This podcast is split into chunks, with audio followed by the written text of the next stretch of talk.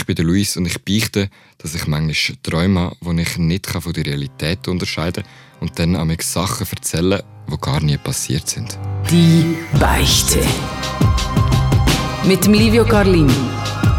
Der Podcast, wo du dich für überhaupt nicht schämen musst.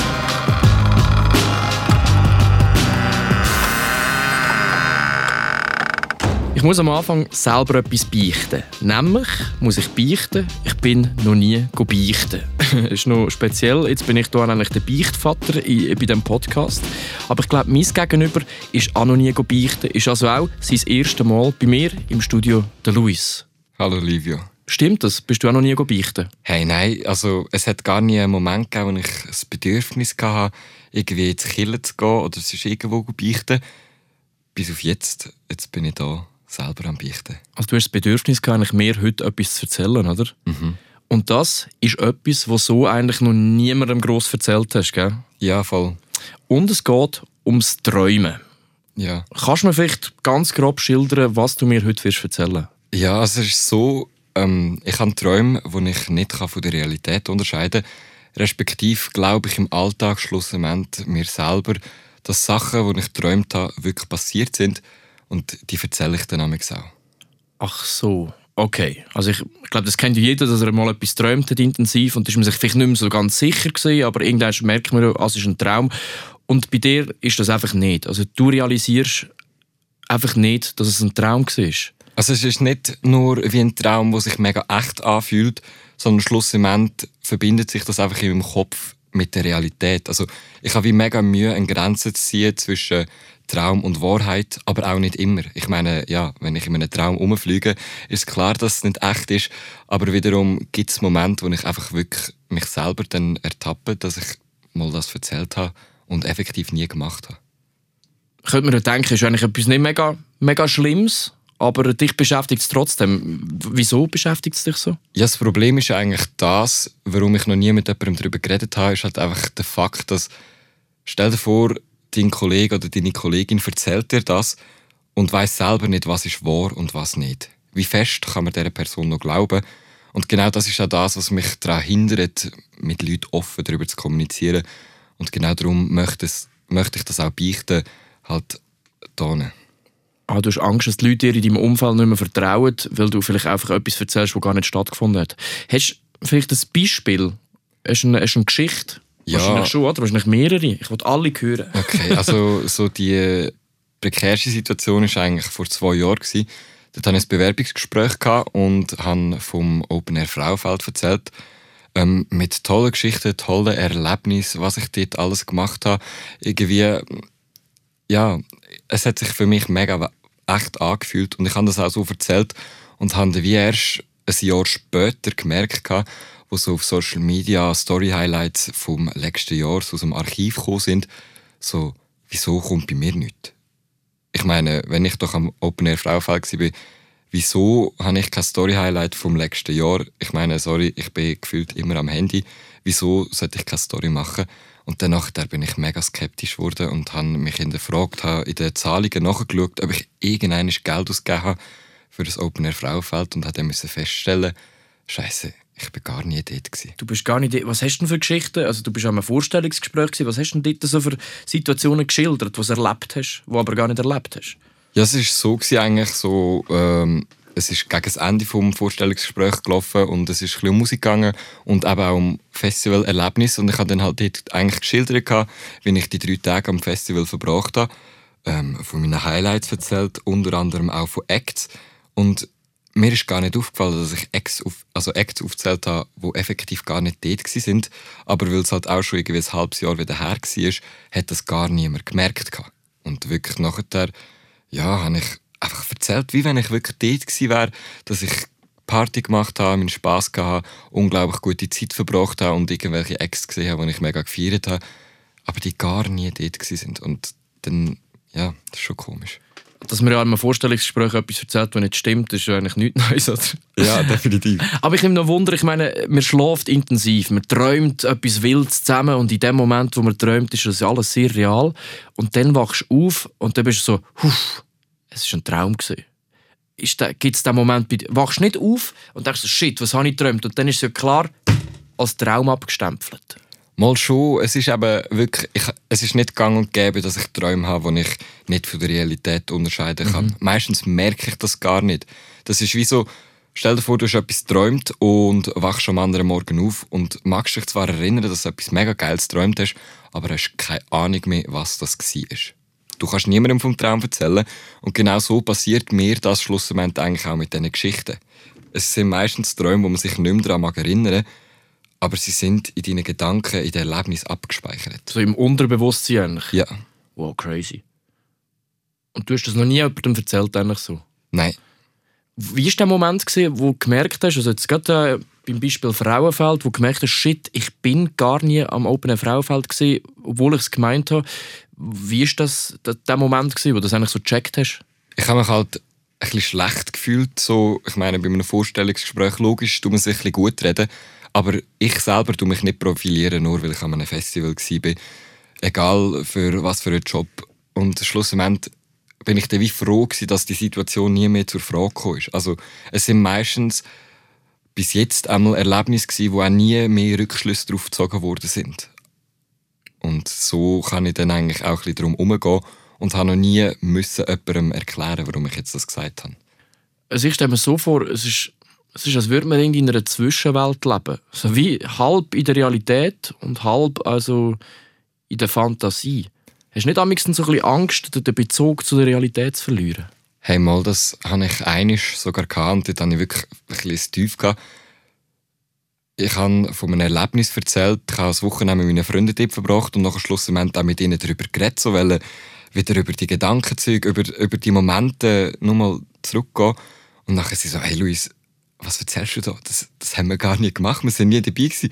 Und nachher bin ich wirklich mega, mega verwirrt gewesen und einfach Wie hast du dich denn gerettet? Dann so, aha, ja stimmt. Oder was hast du denn gemacht, dass du nicht auffliegst als voll, also ich sag's, als Vollpsycho? Ja, es war einfach so, gewesen, hey, mal safe sind wir dort gewesen. Und es ist auch schon ein bisschen länger, es ist sicher auch zwei Jahre zurück gewesen, wo wir wieder über das geredet haben. Ja. Und das, weil wir halt wirklich effektiv mal auf einer Alp sind, hat es halt einfach für sie so getan, das hätte ich von Erlebnissen erzählt, wo sie nicht mehr wissen. Aha. Und dann bin ich dort eigentlich heil rausgekommen, aber habe schlussendlich dann wirklich, wo sie gesagt haben, ja Luis, was erzählst du, gemerkt, das habe ich nie gemacht. Also es hatte in dieser Alp keinen Pool, gehabt, wo man baden konnte. Es war arschkalt. Gewesen. Und ich erzähle von gefühlten Sommerferien im Winter. Ähm, ja, dort bin ich wirklich... Also ich bin an einen Punkt gekommen, wo ich selber nicht mehr gewusst habe, was kann ich mir jetzt glauben und was nicht. Und hast du dann nicht einmal das Verlangen gehabt, psychologische Hilfe zu holen? Es könnte ja einfach auch eine psychische Krankheit sein. Also wirklich das Verlangen nur wegen dem nicht. Ich glaube, es wäre sicher mal interessant, gewisse Macken und Zeug, die ich abzuklären lassen aber einfach halt aus, für mich persönlich. Aber ich würde es auch nie behandeln lassen, weil ich meine, so fest eingeschränkt bin ich ja nicht. Ich ertappe mich einfach selber immer wieder unbewusst beim Lügen. Aber es könnte eigentlich auch mal etwas richtig Schlimmes passieren, nicht?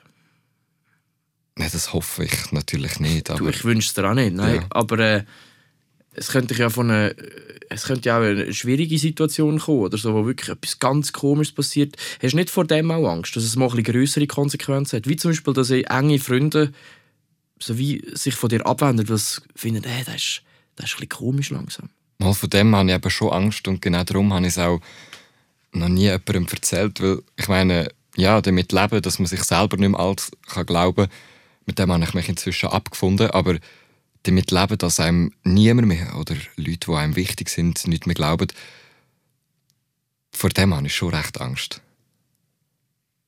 Und du bist aber, du bist selber noch nie in psychologischer Behandlung gesehen. Oder wegen anderem. Also ich selber mal, ich bin mal in psychologischer Behandlung gewesen, weil ich in der Primarschule ähm, schon immer ein bisschen negativ aufgefallen bin, so ein bisschen der Rebell war, auch inner ein bisschen der Zwaspli. Ähm, Das Waschpli. ja, also wie soll ich sagen, es ist halt ein... Hast du nicht können ruhig sitzen? ja, ich habe was? mich nicht Okay. konzentrieren. Es ist dann ADHS diagnostiziert worden, respektive halt einfach abgestempelt worden. Ähm, Ich habe auch ADHS. ja, ich glaube, gefühlt jede dritte Person, die Ja, einfach ein bisschen hyperaktiv ist und ein, bisschen ein grosses Gehirn hat oder ein bisschen Das ist es, glaube ich. Das grosse Gehirn ist Ja. also wahrscheinlich. Das grosse. Gehirn. wird einfach abgestempelt und so ein bisschen zu diesen anderen gerührt, so, ja, da nimmst du das, dann bist du wieder ruhig. Und schlussendlich nach der, wo dann Primarschule zu Ende gegangen ist, ist dann die Frage gewesen, ob ich mit ADHS äh, an die Kante kann gehen und habe dann nachher eigentlich so ein bisschen einerseits über meine Erlebnisse erzählt, warum sind gewisse Situationen so ausgeartet und andere nicht. Äh, halt so ein bisschen über das geredet und schlussendlich halt noch der, ähm, einen IQ-Test gemacht, um wirklich sicher zu sein, dass ich geistig nicht irgendwie zurückblickbar wäre. Und das ist auch überhaupt nicht der Fall. Aber das Träumen ist damals nicht vorgekommen dort. Das ist nicht zur Sprache gekommen. Das ist nicht zur Sprache gekommen, aber das habe ich dazu mal schon gehabt. Das ist schon damals... Aber das wollte ich noch fragen.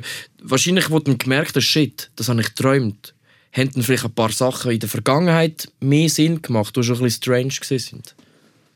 Ja, voll. Also, Hast du eine Geschichte? es gibt, also, ich glaube, da kommen wir ein bisschen an einen Punkt, wo ich selber muss sagen, so dass gewisse Sachen ich einfach erzähle und ich nicht denke, dass, also, nein, respektive Leute erzählen mir Sachen von Erlebnissen und so und ich weiß dann selber nicht, was, ich bin dort nie dabei gewesen, ich mag mich nicht mehr daran erinnern. Ein mega gutes Beispiel wäre dort zum Beispiel das Pfadilager. Ähm, immer wieder zwei Wochen im Sommer und schlussendlich hörst du vier Jahre später etwas, wo, wo, wo man selber gemacht hat und man sich so fragt, so, das habe ich nie gemacht. Und dann plötzlich redest du mit und es macht alles wieder Sinn. Ich glaube, dort ist aber eher der Punkt, dass Konzentration nachlässt, weil ich halt dort äh, meine Medikamente wegen dem ADHS nicht nehme. Also wie jetzt nochmal? Du hast... Es ist aber eigentlich ganz das Umgekehrte, Das ist, oder? umge das ist das Gegenteil. aber das gibt es auch, oder was? Ja, also ich weiß nicht, wie ich mir das erkläre. Ich Also glaub, du weißt Sachen, die nicht stattgefunden haben, weißt aber auch nicht Sachen, die stattgefunden haben. Mhm. Hey, das ist noch schwierig, hä? es ist recht belastend. Von was hast du jetzt, was hast jetzt mehr? Oder was hindert dich mehr im Alltag? Ich würde sagen, beides hindert mich nicht. Weil schlussendlich, ja, erzähle ich etwas und ich bin stehe mit voller Überzeugung dahinter und würde auch jederzeit etwas unterschreiben, irgendeine Klasse, dass das wirklich passiert ist, weil ich erst im Nachhinein merke, meistens, wenn es dann nochmal zur Sprache kommt, dass ich das nie gemacht habe. Ja, also ich stelle mir es ich stell mir's anspruchsvoll vor. Bist du so wie? Eben, bist immer zwischen Realität und äh, Fantasie. Ja, oder halt eben gefangen zwischen Realität und dem Traum und es gibt nicht immer eine klare Grenze. Träumst du dann auch sehr realistisch?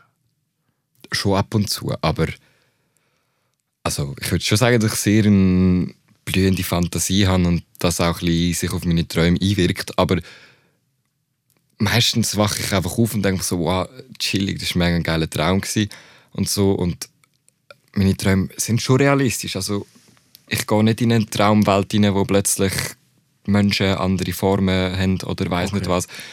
Es ist schon meistens recht real, aber